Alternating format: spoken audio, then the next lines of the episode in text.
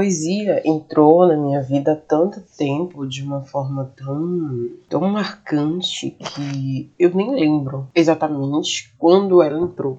Eu só lembro de eu muito pequena, escrevendo e lendo muito. Eu lembro da primeira infância, assim, eu escrevia mais cartas, algumas tentativas de diário, mas isso não foi adiante. Não consegui ter um, uma continuidade nisso ainda na primeira infância. Isso foi interrompido depois voltou na pré-adolescência, pela adolescência em diante. Eu lembro que eu lia muito pouco poesia, por exemplo. Eu sempre li pouca poesia. Eu sempre gostei muito mais de ler prosa. Tinha paciência de ler poesia. Eu acho que até hoje talvez eu não tenha, mas eu, eu leio, eu gosto de ler, mas eu não tenho paciência mesmo ainda. Eu lembro que eu sempre gostei de observar o ambiente, o contexto, o espaço em que eu estava inserida e que isso sempre serviu de. Isso sempre me deu repertório, serviu de repertório para eu fazer as minhas criações, as minhas artes. Eu lembro mais ou menos que quando eu tinha uh, uns 12 anos, eu lembro porque era 12, que era 12 anos porque eu estava na sexta série, que hoje eu acredito que seja o quinto ano. Eu escrevi um, um livro, manuscrito, todo a lápis. Eu levei meses escrevendo. Era uma maluquice de criança, uma historinha de amor, bem bestinha, assim. E eu dei para minha professora de português na época com quem eu tinha muita identificação. Inclusive porque ela era minha xará, ao contrário. Curiosidade, cultura inútil. O nome da minha professora era Níger, que é Regina, ao contrário, que era o nome da mãe dela. E isso era uma das coisas que fazia é, a gente, eu me identificar com ela, né? Meu nome é Regina, meu segundo nome. Nesse período, foi nessa época que eu descobri a existência da Faculdade de Letras, que existia uma coisa chamada Faculdade de Letras, que era o que ela tinha feito. A gente sentava, conversava horrores. E aí ela contou para mim que tinha feito letras. E eu disse, ah, que legal. Pra... Foi ali que eu descobri que para dar aula de português tinha que fazer letras. Mas era, estava muito longe ainda da, da, dessa realidade. Eu não fazia ideia que era isso que eu ia estudar um dia. Mas a poesia chegou na minha vida de, muito, muito cedo, através da prosa. Eu acho que foi dessa forma que a poesia chegou na minha vida, através da prosa. E sim, isso é possível. A prosa, ela ela tem poesia também. A prosa, para quem não, né, para quem não tá familiarizado, gente, é a narrativa, os contos, as crônicas, romance, etc. Outros tipos de, de história, de, de literatura, vamos dizer assim. E eu lembro que eu era frequentadora de biblioteca, tinha uma biblioteca aqui, me parece que até já contei essa história. Uma biblioteca móvel que vinha, era um projeto da Biblioteca Central da Bahia, não sei se existe ainda esse projeto. Era a biblioteca móvel que era uma uma perua. Era um veículo que a gente chamava de perua ou Kombi, né? E aí eu chamava de Bibliocombi.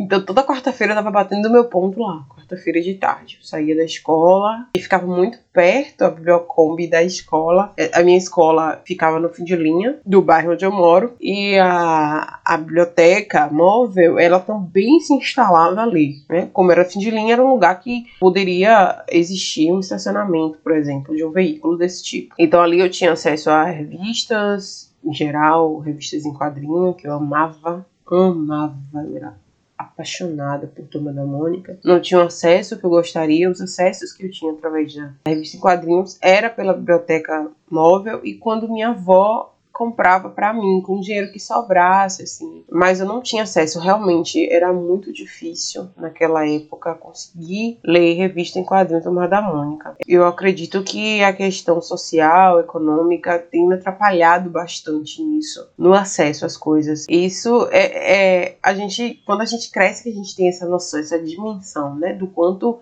o sistema econômico a dificuldade financeira, outras prioridades que os nossos pais têm, atrapalham nosso processo criativo. E aí a gente cresce e tem que competir com quem teve acesso. E é bem complicado. E ainda tem que ouvir as pessoas falando de meritocracia, meritocracia, por exemplo. Então é muito difícil, assim, você lidar com esse tipo de questão é, em torno de, de, de sua vida, de como a sua vida foi formada ao longo dos anos. Ok, voltando. Então eu tava sempre lá, lendo, e eu, meus primeiros acessos à revista Veja, a revista Isto É, por exemplo, revistas sobre política, eu tive acesso lá foi um projeto muito importante para mim. E eu, eu, eu acho que esse projeto devia, não devia acabar nunca. Eu acho que é muito importante, hoje ainda, sim, que exista um projeto como esse que leve literatura, arte, política, porque eu vim ter acesso a esse tipo de revista lá. Então eu acho muito importante que, que se tenha isso nas periferias, nos bairros periféricos ainda, já que o acesso ainda continua sendo difícil para comprar, por exemplo. Quem que tem assinatura de revista hoje, gente? Ninguém. E eu, eu sempre quis tanto ter assinatura de revistas, comprar revistas, que quando eu comecei a ter um poder econômico um pouco maior, que eu já era adulta, eu tive assinatura de algumas revistas. Eu acho isso tão elitista hoje, mas era uma coisa que eu gostava muito. Eu tive assinatura de algumas revistas durante o início da minha vida adulta. Hoje praticamente revista nem existe, né? Mas, mas enfim, eu acho isso muito importante que a criança tenha acesso a esse tipo de leitura desde cedo. Lia muito nessa época, muito mesmo, muito. Era uma loucura, assim, porque era, era fome, porque quanto mais rápido eu lesse, mais eu conseguiria ler. o que funciona até hoje dessa forma, né? Eu lia muita crônica na época, por exemplo. A biblioteca tinha muitos livros de crônica. Foi nessa época que eu conheci Fernando Sabino, a escrita de Fernando Sabino, que eu vejo algumas coisas hoje que não me atrai, não me atrairiam, por exemplo.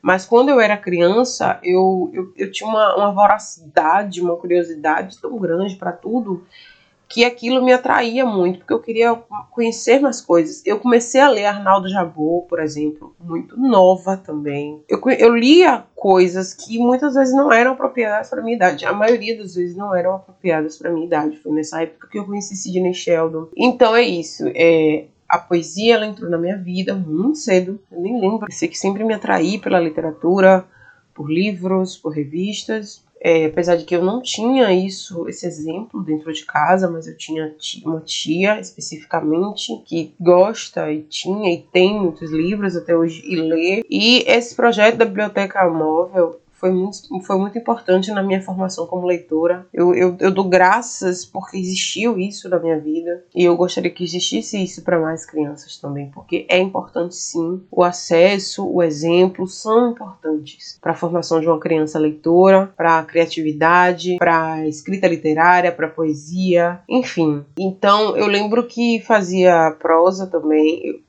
eu fazia, claro, né? Que eu já falei, escrevi o tal do, do livro de lápis para professora e dei a ela. Eu fazia paródias de música, passei a adolescência fazendo paródias. Pegava uma música e aquela letra eu transformava, e, enfim, no que eu queria. Então é isso, eu sempre tive muita facilidade em escrever sempre veio muito fácil, versos, por exemplo, e observar o contexto, observar a realidade sempre me ajudou muito, porque muitas vezes eu tirava os versos, os textos da minha realidade, do meu dia a dia, do que eu estava vivenciando naquele momento, mas esse esse processo de formação de leitora também me ajudou no desenvolvimento da minha escrita e no desenvolvimento da minha poesia. Eu acho muito importante. Quando alguém me pergunta o que eu tenho que fazer para escrever, eu respondo duas coisas: ler e escrever. Sim, isso. Eu não vejo, talvez até tenha, né? Mas eu não vejo uma outra possibilidade de se escrever, de se criar poesia, de existir um repertório poético na vida da pessoa. Então,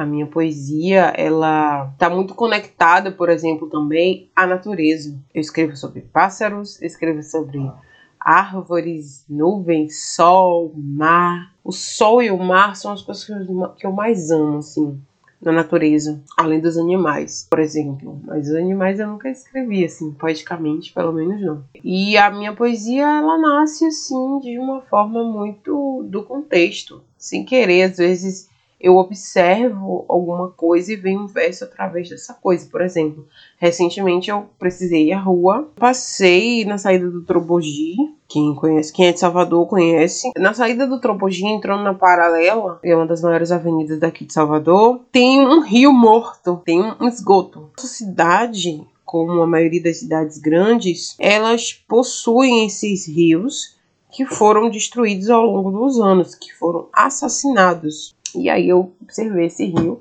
e vi aquela vegetação ao redor. E aí eu pensei, nossa, essa vegetação aí é muito resistente, né? É muito insistente, parece eu. E eu acabei escrevendo um poema recentemente no blog chamado Os Rios Mortos da Cidade. Então, assim, inicialmente eu tinha pensado em escrever um texto sobre a resistência, a persistência, a determinação da vegetação ao redor do rio, mas eu acabei escrevendo sobre o rio morto que é aquele esgoto. Talvez a questão da vegetação vai ficar mais para frente, para um poema na frente, lá para frente. Eu já escrevi um poema, por exemplo, que tá no meu, no meu livro novo, Amores Diversos. O livro tá lá no Clube de Autores, é só fica a dica.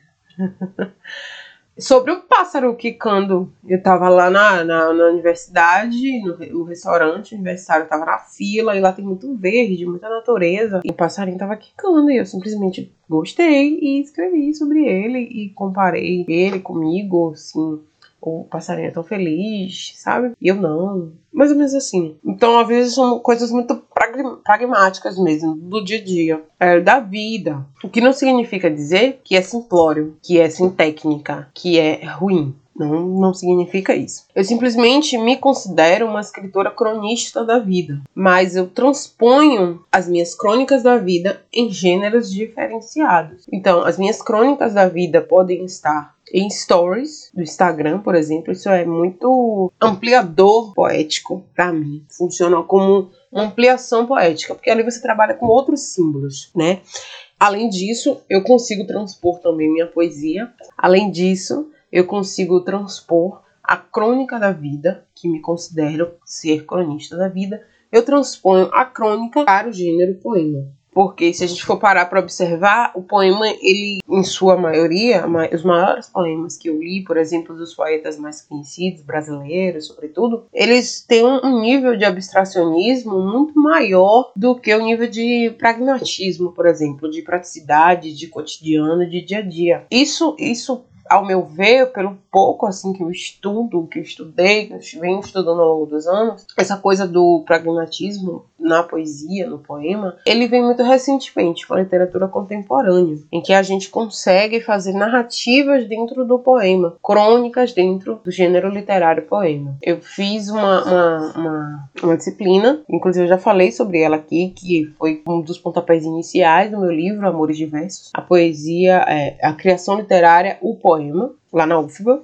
E em determinado momento, a tirocínio, se eu não me engano, é esse nome que fala quando alguém tá, tá fazendo mestrado, se eu não me engano, eu, eu não sei exatamente. Da, da professora chegou para mim no grupo e falou assim: Ah, os seus poemas têm um, têm um toque assim de narração muito grande. Você faz uma narrativa dentro dos seus poemas. E aí eu, tá, eu considerei a crítica dela como uma, uma, levei como uma professora, enfim, na função dela eu, eu, eu adotei a, a, visão dela, mas eu, eu fui ler os meus poemas e eu não vi problema nenhum em ser uma narrativa dentro do poema. Então, geralmente quando eu vou escrever é a partir de um poema, de um verso que vem do nada, e aí eu vou criando a partir daquele verso. Eu fico pensando em como é que eu posso a partir daquele verso, criar uma história, criar uma narrativa poética a partir de um único verso, de uma única frase, que muitas vezes vem do nada,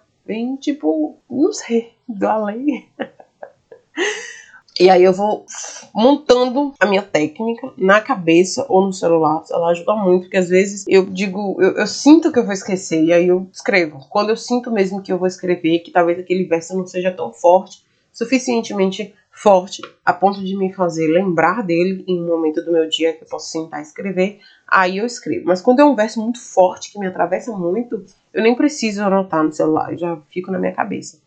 E aí eu vou formulando rimas e trabalhos com aquele verso. E aí eu sinto e o poema vai saindo. Não é uma coisa assim que vem pronta. Vem um verso e eu vou trabalhando naquilo ali com técnica não sei exatamente como é que funciona essa técnica para mim, gente. Se eu disser, a ah, minha técnica é assim, eu acho que eu nunca vou ensinar como fazer um poema. Eu acho que não se ensina exatamente a escrever um poema. Mas o poema, ele geralmente vem para mim, eu ganho o poema de mim mesma, e aí eu vou desenvolvendo.